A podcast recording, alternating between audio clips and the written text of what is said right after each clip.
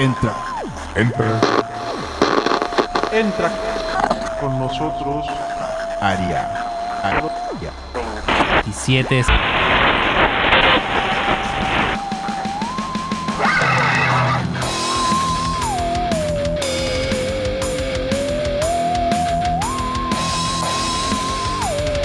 Un disco y diferentes visiones de un viaje musical. Entra con nosotros. Al área 2702. Dos, dos.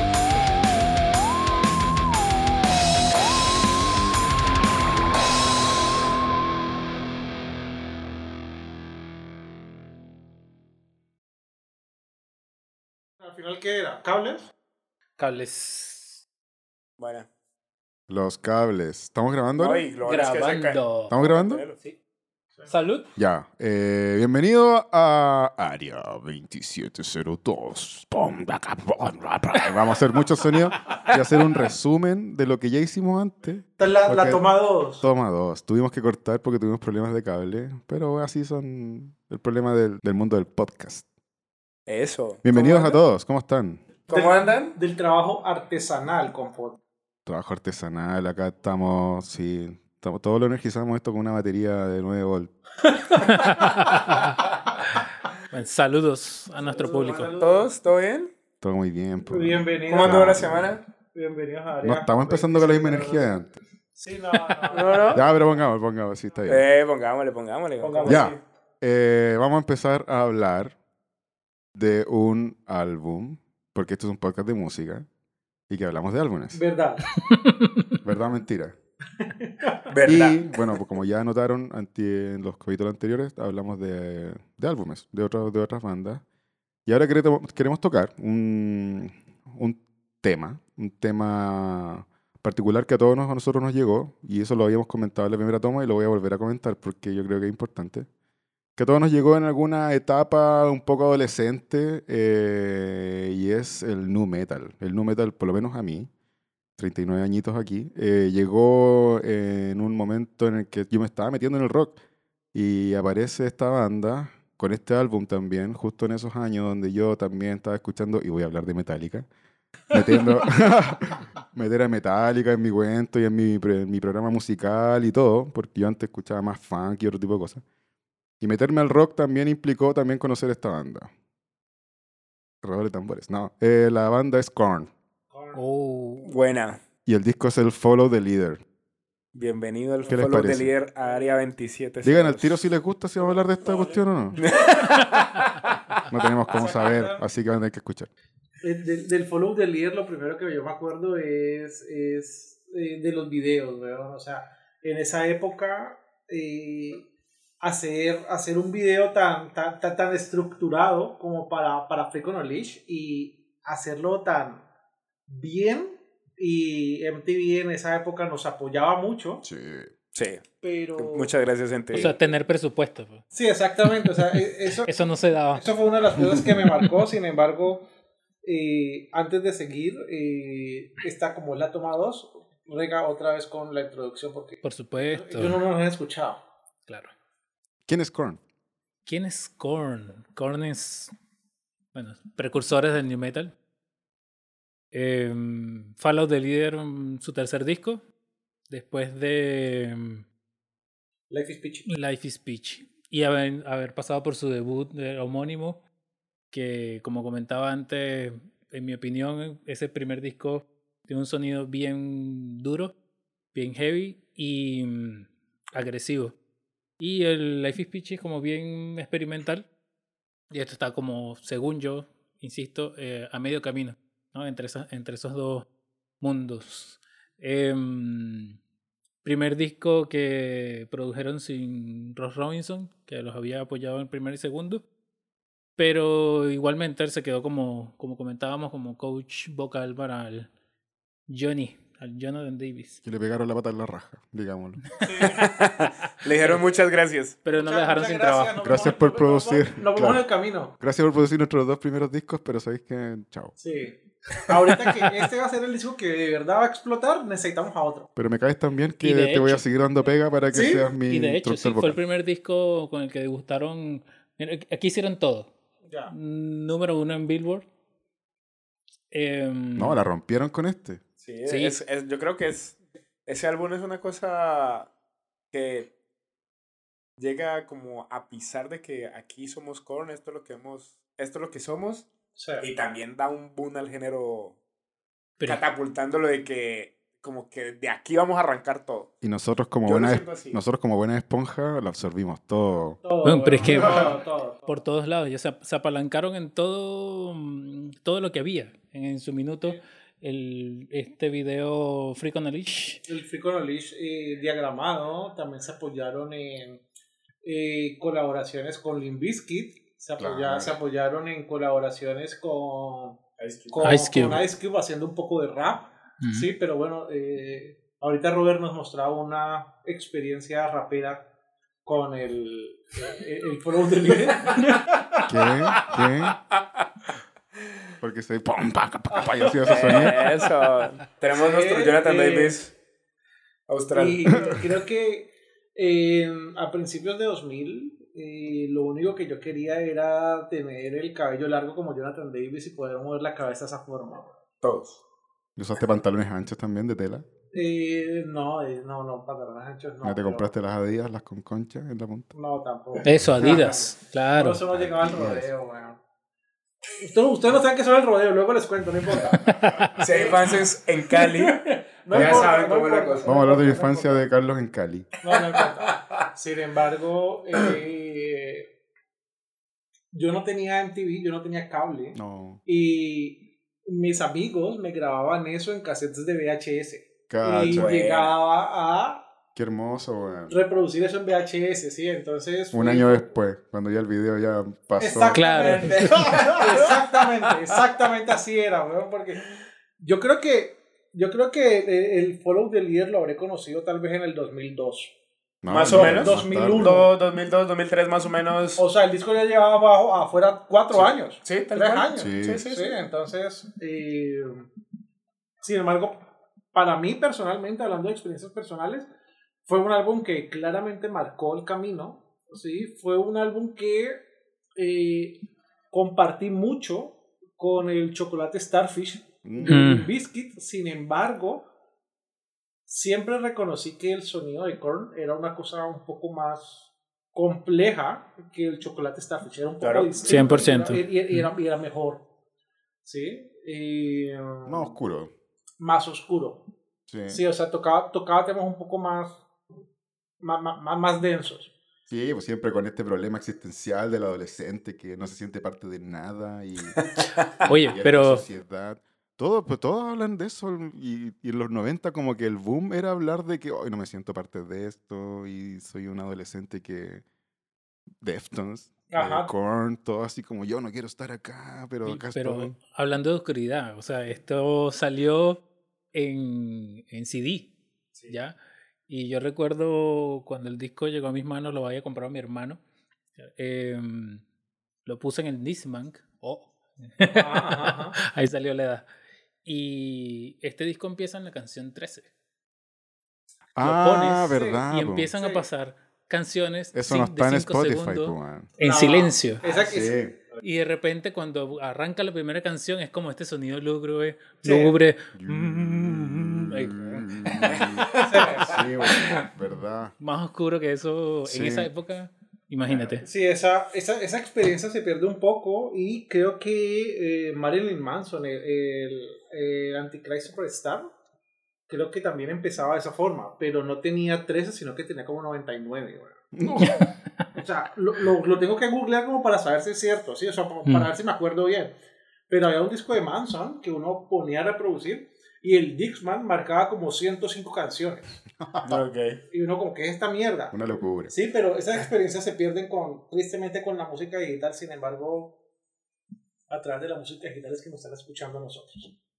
Unas Bueno, por otras. unas As- por Así es ahora. Pero claro, en ese tiempo, bueno, si tú compras el vinilo también, ¿vienen esas canciones o no? No lo sé. Mm, no sé. Por espacio, no sé. No, no, no, no lo sé.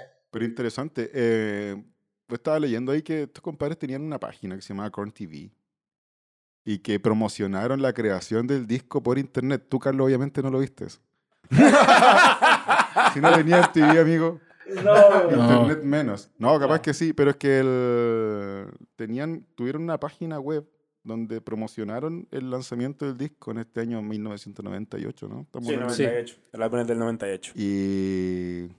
Puta, precursores, pues. ¿Quién hace esa cuestión en ese tiempo? Entonces, claro, eh, el Follow the Leader venía, venía con un- una propuesta digital, venía con una propuesta tipo documental y con todas las alternativas digitales que pueden haber en ese tiempo, en Estados Unidos, obviamente, porque quizás en otros países De alguna no manera- teníamos todo internet. De alguna manera lo que vos estás diciendo, ahí te interrumpo, es como decir, Sí, me aquí estamos. Ujú.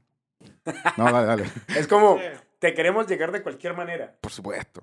Radio, sitio web, todo lo que existía en ese momento. Quizá eso también repercute en el cambio productor y quizá un- ahí hay también un cambio de switch, como decir, sabéis que acá nos vamos con todo. Los primeros dos discos son muy buenos, pero este acá nosotros queremos dar un- Un paso una brutal. patada, queremos una patada en la puerta y, y, bueno, tiene muchos premios este disco. Sí, ganó muchos premios. Y logró muchas ventas y todo y lo promocionaron bastante bien. Yo no tenía idea de eso de Korn TV porque en ese momento tampoco iba a estar indagando en, en la página web y tampoco era fanático de Korn. Pero me conocí a esta banda por este disco y gracias a MTV porque yo en ese tiempo absorbía mucho MTV. Y también Yo dije, creo que la generación de nosotros se debe a, a, a este género, no, no solo el nu metal, al rock, al metal en general. Gracias, gente. No había otro canal que emitiera, al menos para este lado latinoamericano, no había otro canal Sí, que, es que que hiciera tanto. Yo creo que las generaciones que consumieron nu metal eh, fueron generaciones que se criaron bajo el, el legado de Britney Spears, eh, todo ese pop, ¿cachai? Como de mucho videoclip. Yo les pregunto a ustedes si ustedes ven videoclip ahora. Yo no, yo no los veo, weón. No, yo Yo no no. veo YouTube. Yo Yo, sí. yo igual conozco gente Yo que sí. ve videoclip ahora en YouTube y todo. Pero en ese tiempo, por lo menos, más encima, donde lo hablamos de la adolescencia y de entrar en este mundo del rock, y más encima con tele, un pendejo con tele, así después del colegio, oh, una esponja. Mm. Y todos los videos de Limp Bizkit, Korn, en una misma Defton, en una misma época, fue de mucha información. Por Sí. mucha información. Yo, yo veía videoclips. No, en realidad yo veía muchos conciertos hasta después del primer capítulo de este episodio, de este podcast. Sí, ya- ya- después, del primer, des- después del primer capítulo de este podcast ya no veo muchos conciertos. Qué mal hizo Roberto. No, no, me, siento estafado todavía. Pero ya no, pero ya no ve los conciertos, eso. Pero, pero ya no, ya no, no te preocupas del sonido ni la banda. A ti te gustaba el público. sí, sí, sí, sí, sin embargo. Era la magia de como decir, oh, El- el, el sonido de Korn para mí en esa época era algo distinto, porque en esa época, cuando yo conocí este álbum, estaba, ya, ya dije, Chocolate Starfish, probablemente estaba eh, primer álbum, el... el El primero, de- el Hybrid Theory. El Hybrid Theory, no, Sí. no es el primero, creo que es el segundo, no sé. No, el primero. el el Hybrid Theory, Theory. Hybrid Theory, Claro. sí, y sin embargo Korn tenía algo que era más denso. Y ahorita que estábamos hablando, creo que para mí eso más denso era el bajo. Sí. Mm. Ahora que estaba escuchando el álbum de nuevo, porque este, este álbum nunca lo escuché entero en su tiempo, y ya por lo mismo, absorbiendo por MTV y éxito y toda la cuestión. En algún momento lo escuché, pero después nunca más lo escuché entero. Y para mí el disco termina como la canción, no sé, si empezamos, obviamente no desde el silencio, sino que donde empieza a tocar música. Para mí los cuatro últimos temas yo no los casi ni los conocía. Como que Ujú. uno siempre se queda con los primeros nomás. Sí, igual. Y es un punto que al final como que los últimos temas y sobre todo el último que empieza a hablar este compadre que era como un actor. eh, no, chao. Chao. Sí. Para mí el disco termina como en el tema, no sé, nueve, ocho. Eh, ¿Para un día con esto? Ah, porque el, el- era un tiempo... No, se me fue, se me fue la onda. ¿Por qué estaba hablando del MTV? ¿El bajo? El bajo. el Muy bajo, bueno, el el bajo, bajo. el bajo. Estaba escuchando el álbum de nuevo y le subí al bajo, weón. Sí. Pero le subí el bajo intencionalmente. Y es un disco para escucharlo con el bajo saturado. Si tienen audífonos, lo que sea, con que saturen los bajos, que recién estamos hablando de eso, los sonitos, esa cuestión. Escúchelo con un bajo saturado, porque el bajo se escucha excelente. Confirmo. Diciendo que el bajo tiene un sonido es agudo y metálico, porque el compadre como que se la pega todo el rato, pero tiene, tiene una densidad, aparte que las guitarras tienen un crunch, porque tocan con siete cuerdas, ¿cachai? Sí, Exacto. Entonces, las notas que tocan son muy bajas. Entonces, es un disco rico para que de repente le subas un poco a los bajos si tienes ecualizador. y sube a los bajos porque la experiencia, hay canciones y hay música para escuchar con bajos fuertes. Generalmente el rock no es tanto para eso, pero yo creo que este sí. Es mi recomendación, mi humilde recomendación. Yo creo que en general Korn, Sí, independientemente de este álbum, el eh, en general Korn es para subirle más a los bajos. Sí, es parte de su Debido sonido. a la característica del bajista, ¿no? Sí. Valga la redundancia. Oye, yo quería res- rescatar un par de, de, esos, de esas cosas diferentes que hizo Korn con este disco y que, que le ayudó a lograr. Una de esas es que la promoción, la gira de este álbum no fue como haría cualquier banda la gira follow, eh, follow the Leader. No, ellos eh, en este minuto crearon el tour Family Values. ¿ya? es como su gira, ¿o ¿no? Es Es como su... Sí.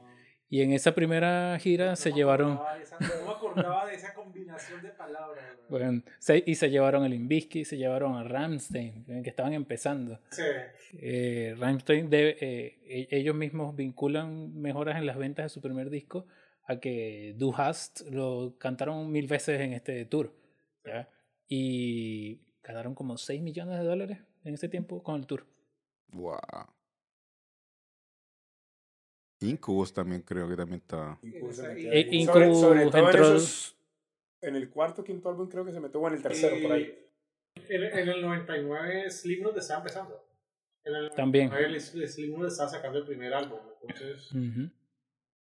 Y ninguna banda había hecho eso. Lo que pasa es que yo creo que ahí, no sé, del 98 al, 2000 al 2005 hay muchas bandas que se suben al bus de este género, pero pocas logran eh, como estar más allá de esos cinco años. De hecho, justamente lo que estamos hablando, Linkin Park, Limp Bizkit, Slipknot y Korn, y por ahí se me va, a- se me va otra, pero es lo que todo arrastró ese álbum.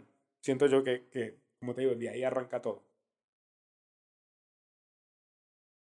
Quiero dar una opinión un poco eh, cruda sobre esto, sí, que de pronto nos va a poner a, Cuidado, a, a decir algo por ahí. Sin embargo, No ¿qué seas sucede? tan crudo, por favor. Ahorita, Pelea con cuchillos. Robert, vos hablabas sobre que las últimas Pero no saques ese cuchillo, No, no.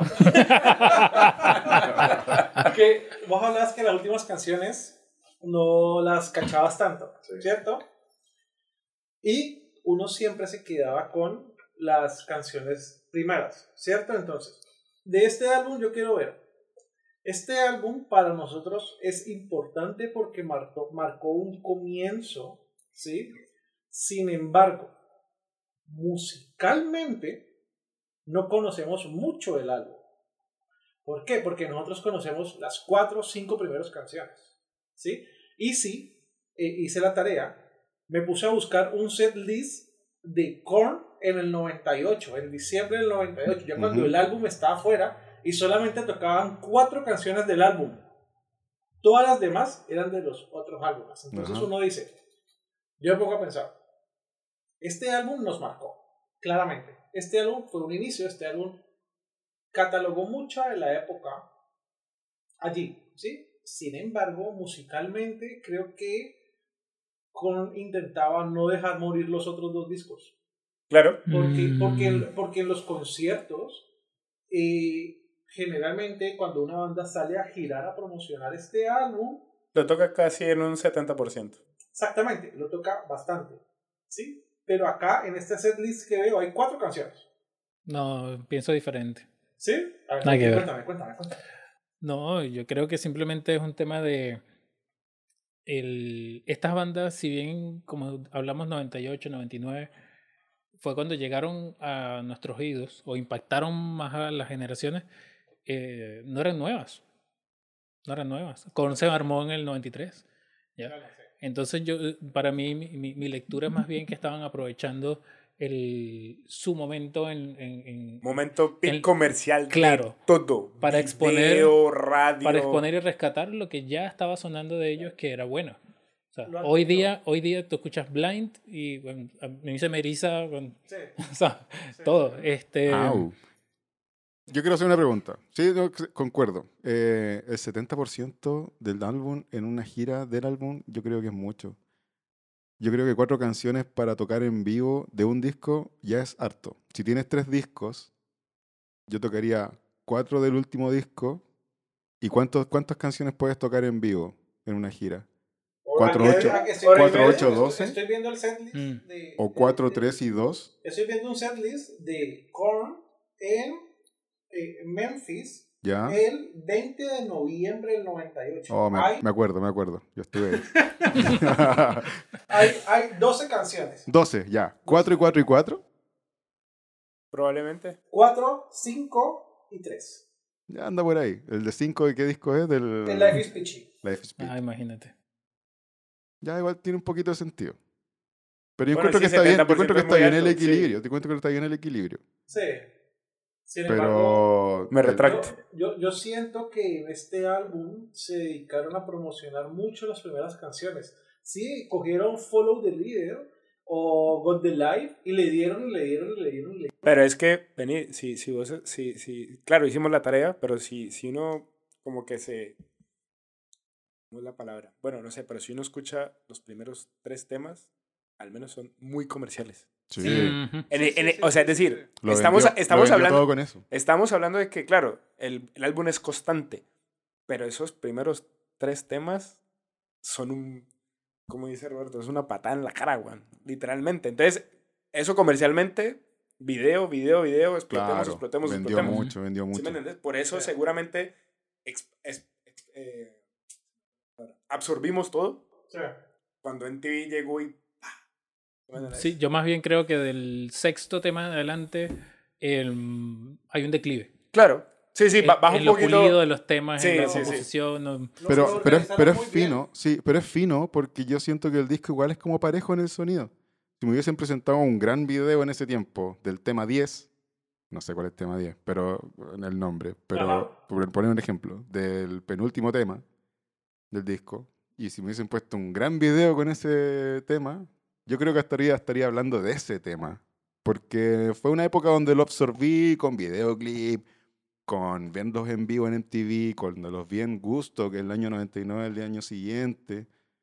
Eh, todo eso es como que mucha información audiovisual, entonces al final escuchar el álbum para mí es escuchar los hits que escuché cuando era adolescente Mm. y el resto es como, oye, esta canción, pucha, me suena familiar porque el sonido es muy parejo en el disco. A excepción de cuando entra Ice Cube con ese rapeo, que a mí no me gusta esa canción y la paso. Pero el resto, todo es muy parejo. El tema con Fred Durst también es súper bueno. Pero el, el- el álbum entero no, no, no, no tiene sobresaltos. Todos los temas son...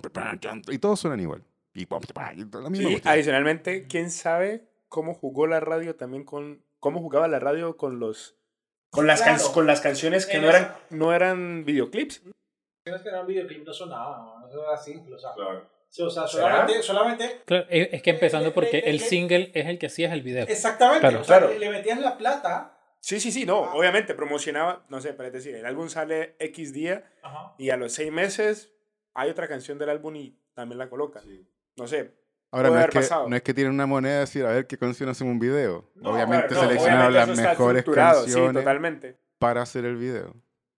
Pero y igual- esos igual ahí son en ese año, en la- las situaciones que pusieron al principio, las mejores canciones y después para el resto. Claro. Es- Está muy bien organizado el disco. No, no, pero claro. y- además me acabo de acordar es que, claro, te tiraban dos o tres singles con video para que tú fueras a comprar el disco. Sí. Entonces también hay en ese momento, claro, y me acabo de acordar que quizás esta es, era como no existía esto digital, era como sacaron un álbum, hay dos buenas canciones, imagínate cómo puede estar el álbum. Eh, Claro, sí, exacto. Mm. ¿Sí me Y pasaba, y pasaba lo contrario. Ay, compré este disco por esta canción Claro. y el resto Y el no resto sirve no. para nada. entiendes? No faltaba el amigo así, güey. Claro. De, ahí no- no- ustedes nunca tuvieron uno de estos CDs que decían, eh, supongamos, eh, decía Korn, eh, Follow the Leader, ¿sí? Y decía, contiene el tema Follow the. Ah, Exacto. sí, promocionaba. Sí, Sí, sí. sí, los promocionales, Sí, los promocionales. promocionales. Promocionaba los hits. Ahora, debería haber, ah, quizás, no, nosotros yo no, no, no soy experto en marketing musical ni nada dentro de la industria, pero es muy coincidente que todos los álbumes que uno escucha, por lo menos estoy tratando de recordarme otros discos de otras bandas, y siempre los hits dan el principio. Son No, no, poco- no vamos a hablar de cierta banda Mm. del, del, de los 85 de San Francisco. No, no siempre. No siempre, pero claro, es común. Es Es que común. me puse a- yo, bueno, yo soy, eh, sigo mucho a Yamiroquai desde chico. Y Yamiroquai casi todos sus videos muy buenos que tiene son los primeros tres, Los primeros cuatro tres. canciones. Entonces me puse a ver otras bandas más y es como que siempre uno elige como las mejores canciones. Yo creo que eso, menos- eso cambió después del 2010, güey. Uno, como dice así como uno, que yo hago muchos álbumes. Pero después del 2010, Yo creo que eso cambió después de ese año. ¿por qué el 2010? Música digital, puede ser. Sí. Sí, Claro. weón. Sí. Bueno, ya- es que ya- está la ya- cultura ya- del single ahora, po, del No, sencillo. claro, pero eso no es de ahora, eso nació después de esa pelea de... Ajá, Ulrich. De, de, de una Así persona. Oh, que- Espérate, estamos hablando de Metallica, ¿no? Napster. Entonces, ¿Te refieres claro, a Napster? empe- empezaron eh, eh, a la descarga musical, no sé qué, después llegó eh, iTunes y ya llegó pues la plataforma como tal, entonces yo creo que ya no es necesario, o al menos desde ese año que yo tengo recuerdo, que ya el single no está entre los primeros tres, o los primeros Sí, cinco. Eso es porque se fue perdiendo la cultura de escuchar álbumes. eso, Exactamente. es- Mm. sí, se fue perdiendo la cultura de, de, de- Sobre de- todo las nuevas generaciones. de ¿no? tener la experiencia del álbum completo. Y, esa, y eso es lo que hace también a la creación de este podcast. Wow. También. Sí. Todo, Todo está conectado. Todo está conectado. Qué maravilloso, conectado. qué maravilloso. El... Volvamos. Me acuerdo que el video, el, el video de God the Life me gustaba mucho porque Me encanta eh, aparecía, Es un eh, creo que aparecía Fitly o Monkey, no sé, no sé cuál de ellos dos, eh, en, un, en un puente, caminaba con dos pitbull, Sí. ¿sí? Y después llega otro y lo recoge en un auto que era como algún Ferrari o alguna Claro. cosa loquísima así. En Sí. TV, en, mucho en TV ahí. Sí. Sí. Todo, pongámosles todo. Eso, es- eso es cultura hip hop, ese video. Sí, Sí, sí, 100%. total. Sí, sí, sí. Pero sí. yo creo que hay algo conectado, eh, claro, en- entre Korn y, y el hip hop es, es muy predominante. Yo creo que Jonathan Davis es un cantante brutal, pero al menos el, el, el sonido que le caracterizó a Korn es eso, como canto un, como, no sé, como- muy estructurado y después te meto un hip hop. Sí. ¿Sí me entendés? Eso es algo que en su momento fue novedoso y que es la regla de ellos. No puede haber una canción de Korn donde Jonathan no rapee.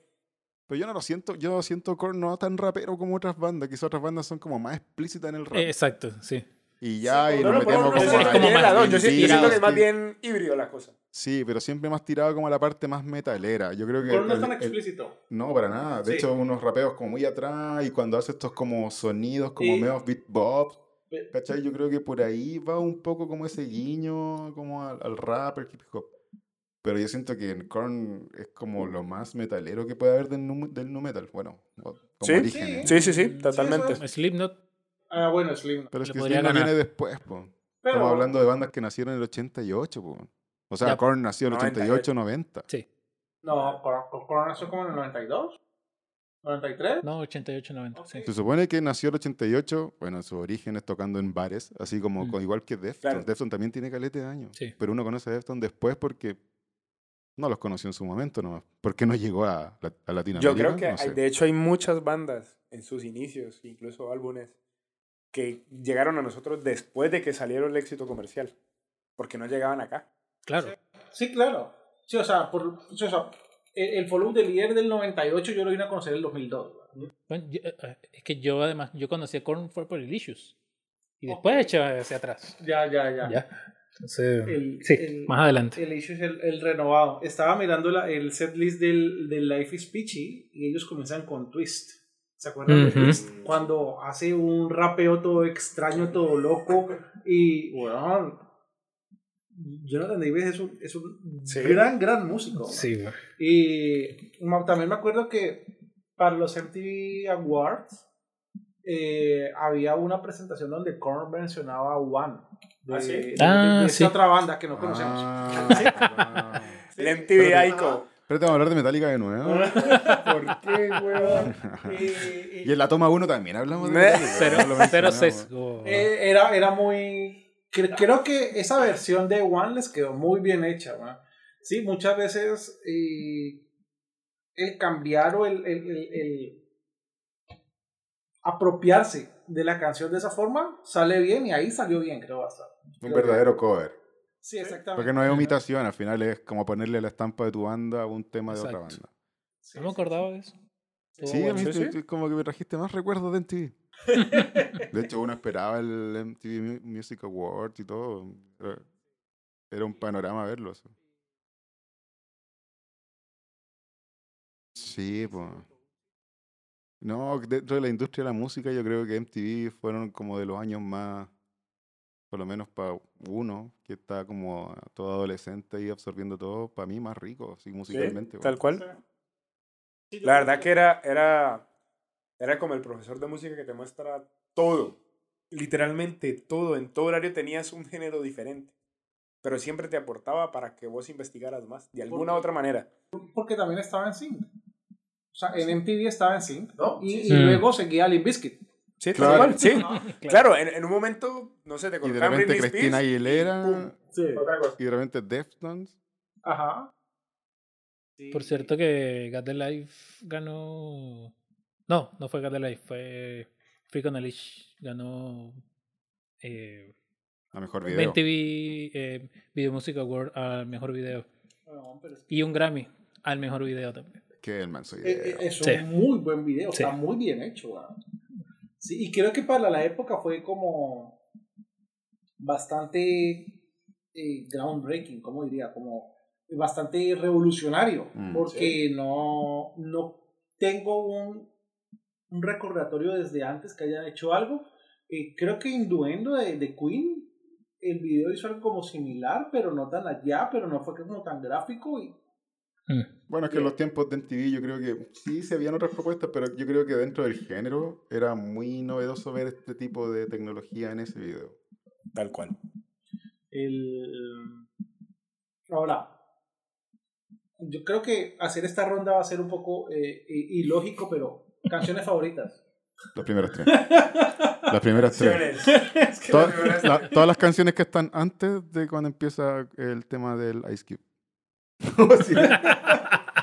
Son cuatro canciones, Robert. No hay No, más. viene, No, yo creo que, o sea, los, otra que me los- gusta. los ¿Cuál temas claros que salieron al, al- pues como los promocionales, yo, yo me quedo con Dead Bodies. Dead Bodies Everywhere. Dead Boys Everywhere es. Es, Eso. Yo creo que, buena, buena, mira, buena, yo lo, lo- pues ahorita retomando un poco lo que dice Roberto, es claro, eh, estas, eh, estas, estas semanas que escuché el álbum, para mí fue muy extraño, después de escuchar esos tres singles brutales, pero después me fui cada vez entrando más, traté de volverme a ese año cuando escuché Korn por primera vez, y la verdad es que Dead Bodies es un, también es un temazo, igual que Reclaim My Place. Creo que con esos dos me puedo quedar. De hecho, lo que decía Roberto ahora, o sea, yo creo que hasta, hasta, el, hasta el tema de Justin es un viaje increíble de ese álbum. Gracias, Ara2702, por hacernos estudiar esto. Sí, sí, En serio. sí. BBK o BBK también es un buen tema. Es que, como te digo, sí, pues, como te digo, después como que uno va escuchando, por ejemplo, cuan- ahora que escuché el disco entero, y me tocó escucharlo un par de veces también, como para acordarme, eh, uno dice, uy, esta canción también la conozco, po". Sí. y de repente sale otra y, uy, esta también la conozco. Sí, me pasó. me Y ahí uno dice, oh, vale, sacaron el jugo a este álbum, porque conocía por lo menos la mitad o más. Me- me- a mí me pasó eso con Children of the Corn, con Ice Cube. Yo no tenía Mm. ni idea que era Ice Cube.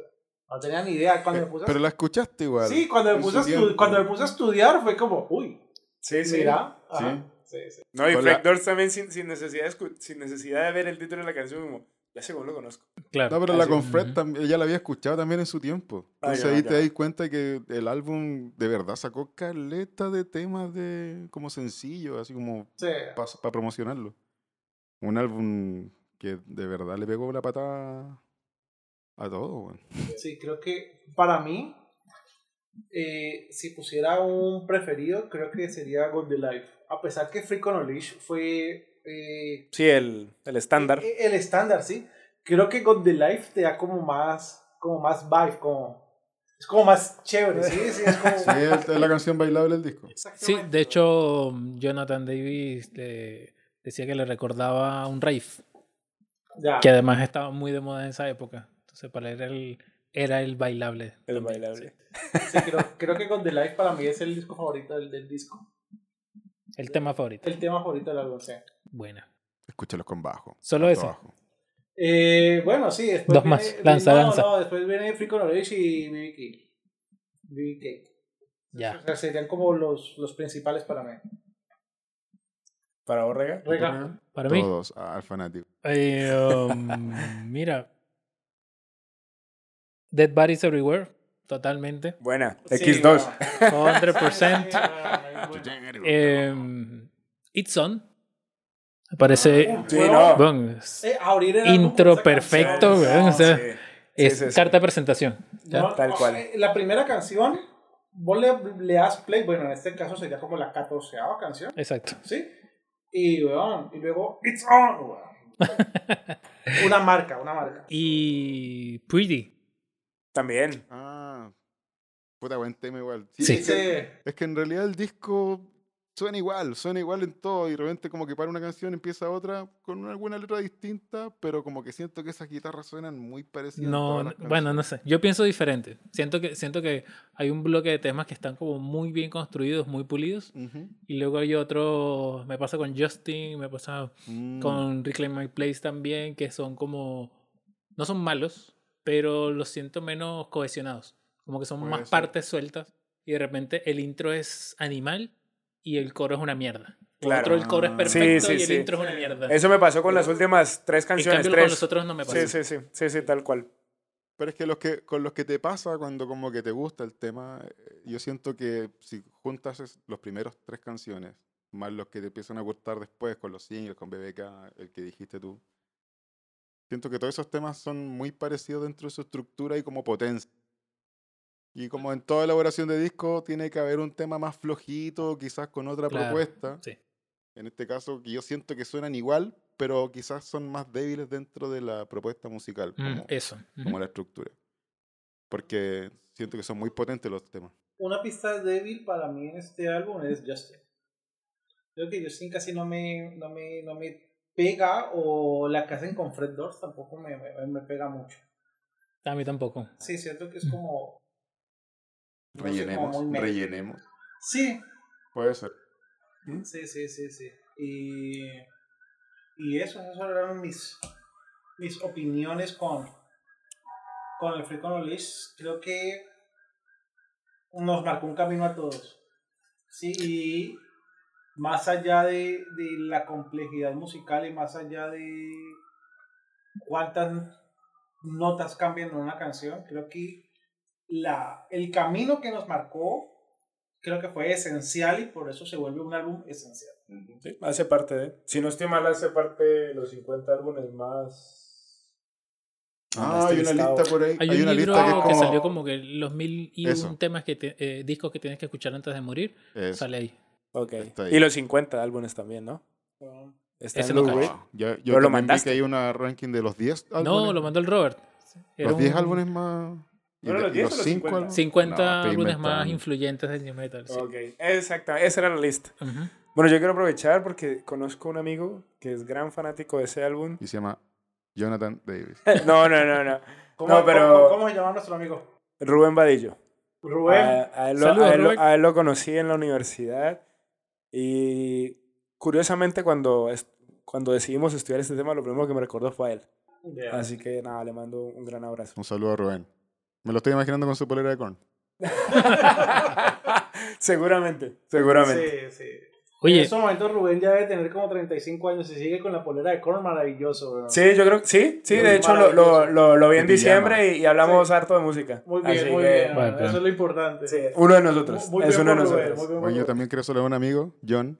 John Davis. que mandó este gran disco. Eh, y seguimos hablando por WhatsApp. Seguro. Cheers, man. oye, Saludos a la mamá. Tírate un amigo así importante. Pero, weón. No, Rubén. Un abrazo, Ay, Rubén. Ay, bueno, mira, chicos. esto- em, está el tema de la portada. Wow. portada del disco. Sí, la portada, sí, perdón, Acá- perdón. Ya lo estaba los despidiendo. ¿no? diseñadores Justamente, no están hablando de la portada. justamente estaba viendo eso, weón. Yo tengo varios conocidos que... Jugamos Tetris en la calle. ¿Tetris? No, ¿cómo se eh, llamaba eh, esto? Eso se llamaba... eh, ¿Cómo se juega Tetris en la calle, huevo? Increíble. Me equivoqué, me equivoqué, perdón. Rayuela se llamaba. ¿Rayuela? En Cali. En Cali se llamaba Rayuela. Sí, sí, sí. Acá en sí, Chile sí. se llama luche. Sí, que el tirar, el que es la, Ah, el los avión. números y tirar la piedra y no tocar eso. y Venezuela era la el piedra. avión. ¿Por qué nombres tan aburridos? Eso no combina con nada. Bueno, de- habla con la historia de Chile, con la cultura, con la cultura chilena de Creo ancestros de generaciones atrás, a ver si lo podéis replantear y realmente bueno, hacemos una constitución nueva y le dejamos llamar luche. bueno. No, le Lo podemos proponer, lo podemos proponer, weón. lo podemos proponer, no tengo ningún problema. Ya, guar- guarden los cuchillos. Ahora que estamos en pegaste proceso constitucional, duro, yo creo ¿por que una-? La gente de Chile está aburrida de llamarle luche, weón. Gracias, Edgar. Gracias, Edgar, por venir a replantearnos años y años de cultura lúdica. De cultura urbana, lúdica. Edgar, weón, le pegaste Y duro. le vamos a llamar ahora, ¿cómo se dice en Cali? Rayuela. Rayuela. Para nosotros la rayuela es otra cosa. Otro, otro deporte. Ya. Grande Edgar. Madre. Bueno, querida El audiencia, momento- el no sabemos. No, lo peor de todo no es que sabemos si va a haber próximo siquiera, capítulo, si ni siquiera se llama. Luche. Y yo así defendiendo la cuestión. Equivocadísimo. Me puedo equivocar, pero parece que se llama Luche. Juguemos Luche. Yo creo que el arte de Follow the Leader inspiró a, a por lo menos muchos conocidos a estudiar algo dise- relacionado Diseño. con diseño. Un diseño. Yo pensaba que era jugar el Luche. No, no. Creo que ese, ese álbum, ese concepto, ¿sí? Era bastante eh, llamativo para un adolescente, ¿verdad? Sí, aparte porque tenía eh, muy buenos detalles, o sea, por lo menos tenía los niños en la parte de atrás muy bien creados, ¿sí? Y eh, la chica en la parte de adelante que se conectaba con el video de Follow the Leader. Entonces, creo que... eh, Esa portada es bastante oscura, ¿no? El sí, trasfondo de la portada Sí. es, es Como pesado. todas las de es lo pesado. más importante. Es pesado. Creo que inspiró a muchos eh, que ahorita son diseñadores profesionales a, a seguir su camino. ¿Te inspiró Edgar eso? No. No sé si ese álbum, pero hablamos del Brain New World y yo creo que hace parte de él. Pero tú al ver, por ejemplo, la composición de, este, de esta portada, ¿te dice algo? Sí, O sea, indudablemente. es que igual es interpretativo. Yo no sé si está refer- eh, referenciado a una canción o algo. Yo creería Pero que no. para el follow the leader como frase y, y al ver eso Ujú. sin haber escuchado el álbum, te da mil mensajes. Sí, mil totalmente, mensajes para decir, totalmente. "Wow, Eso sí. se ve interesante solamente con leer eso, porque eso se lo voy a mostrar a cualquier persona que no conoce a Korn sin leer las letras ni nada y tú vas a decir, uff, qué fuerte, weón. Follow the leader, claro. Sí, Ajá, claro.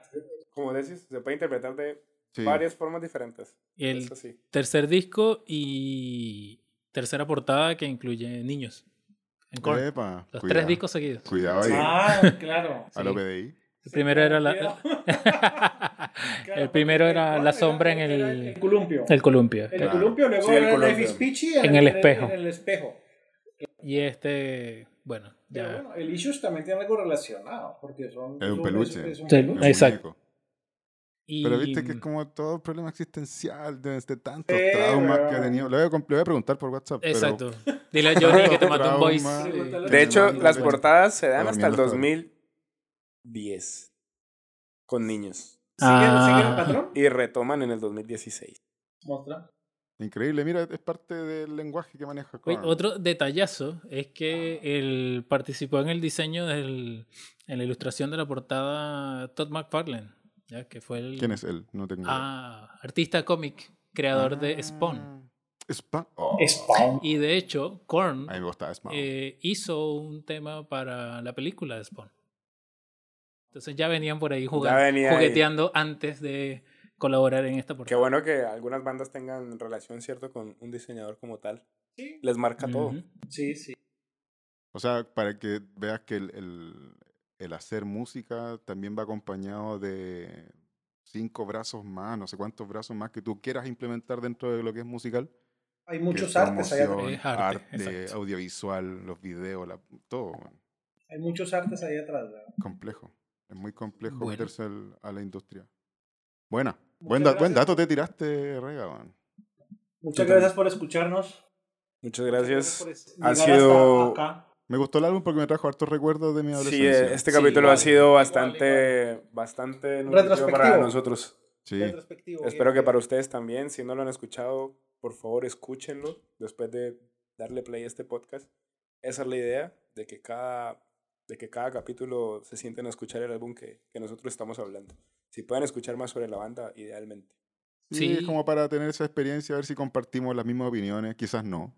Pero Sí, también. es interesante que ustedes también tengan una conversación con sus amigos, con su mamá, con su papá, no sé. Para, para el momento en que escuchen este álbum, es- este, este episodio, ya vamos a tener redes sociales. Entonces ahí nos van a poder... eh, ¿Decir qué les parece? nos a- ¿También? nos va- ¿O no? O que, que nos compartan las opiniones de ellos. Claro, Si datos si tienen curiosos. algún dato curioso que nos haya faltado. ¿Cuál es su outfit favorito de Jonathan Davis de la época? ¿Cuál es la correa de cuero que más te gusta? Yo, yo, yo tengo un amigo que es obsesionado con los atriles Sí, de pues sí. micrófono. ah, sí. Pero que, oh, Con los atriles de micrófonos de Jonathan Davis.